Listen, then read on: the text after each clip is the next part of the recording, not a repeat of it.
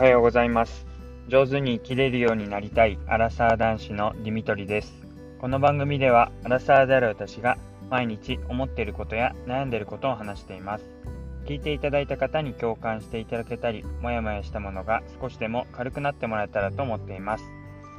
おはようございます、えー、水曜日の朝になります、えー、いつも聞いていただいてありがとうございます、朝寒いですね今朝も、えー、3度が、えー、3度になってます。あの、外の気温。ただ、まあ、昨日は、えー、フロントガラス凍ってたところが、今日は、えー、凍らずに水滴になってるので、多少はあったかいんだなって感じですけど、まあ、まだまだ寒いですね。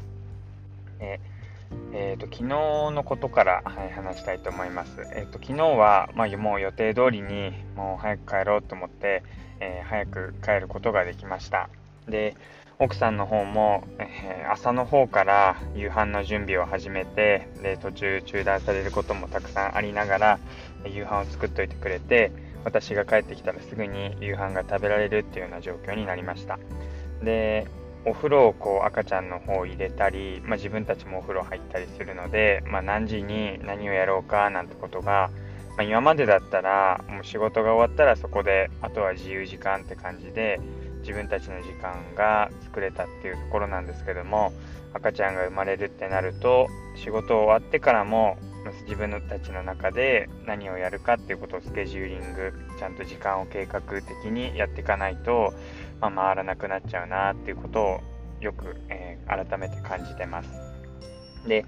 えっと、仕事が早く終わると、まあ、大体えー、赤ちゃんのミルクがおおよそ3時間単位でこう3時間後にまたミルクまた3時間経ってからミルクっていう感じでやっているので、まあ、ミルクどうしてもお風呂に入った後ってやっぱり喉が渇くのか、まあ、たくさんあれだけ、えー、体から熱発してっていうか熱をこう受けて 汗かいてるんだと思うんですけどどうしてもお風呂上がりにミルクを飲ませたいっていう部分があるのでまあ、逆算して、だいたい、えー、6時とか9時とか、えー、それぐらいのタイミングで入れることが多くなってます。で、まあ、仕事が早く終わると、それがワンクール3時間分早くできるなーってことを昨日、えー、やりながら思いました。で、仕事が遅くなっちゃうとどうしてもその3時間後、また9時とか10時とか夜遅くにお風呂入れなきゃいけないし、まあ、それに伴って、まあ、自分たちのお風呂に入るタイミングっていうのも前後しちゃうのでまた寝る時間に関わってきたりとか結構、うん、2人とか独身だった時には思わないような時間計画、えー、いつ何をするかってことがかなり、大事になってくるなっていうふうなことを思ってます。でうんとまあ、昨日は早く帰れたのであのその点で言うとだいぶ計画的にっていうか早めに、えー、いろんなことができて、えー、だいぶスムーズにできたんじゃないかなっていうふうに思ってますでなのでそこの点は良かったんですがただですねなんか昨日何が良くなかったかななんか、えー、日々こう考えていくとですねうん例えば前までだったらもう7時間は必ず寝てたいって、まあ確かに睡眠は大事で7時間睡眠は確実にとっていきたいっていうふうに思ってたんですけど、なかなかこう夜泣きをしたりとか、えー、お世話をしていくってなると、どうしても7時間がっつり起きずに寝ているっていうふうなことが、えー、できません。まあ、それは子育てしている方はそれはそうだよって思うかもしれませんが、まあ、どこかで私は、まあ、うん奥さんの方が、まあ、平日は夜世話してくれるので、自分はしっかり寝られるんじゃないかって思ってたんですけど、うん、どうしてもこう夜泣きの声だったり、なんか、一人じゃ回らない部分って出てくるんですよね。で、そう考えると、うん、結構、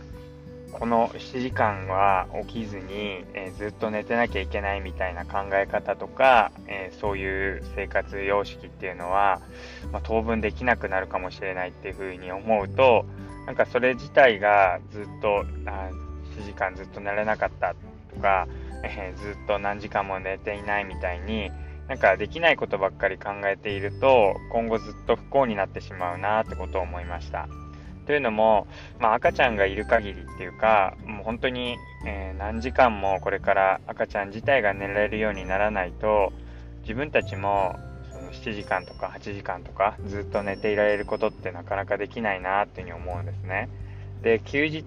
で言うと逆に奥さんが、えー、平日の間ずっと見てくれている分、奥さんに休日はゆっくり寝てもらいたいなというふうに思いますし、じゃあ自分は平日の間、まあそれなりに寝ているっていうところで、じゃ休日にまたゆっくり寝られるかっていうとそうでもないなって思いますし、そう考えると本当に平日このように、まあ大体平均すると6時間ぐらい、えー、途中起きてしまって、まあ、3時間が2つとかもありますけど、